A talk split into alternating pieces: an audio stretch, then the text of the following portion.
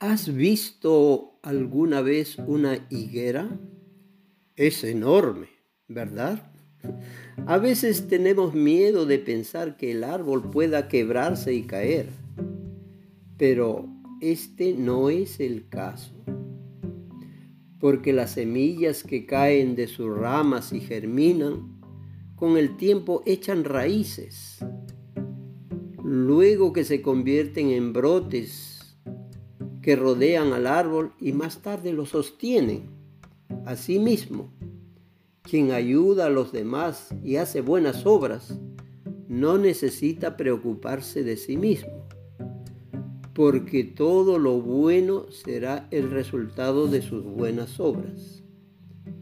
Por lo tanto, concéntrate en las buenas obras y no te preocupes por recibir apoyo de los demás. Así que di con amor, Hare Krishna.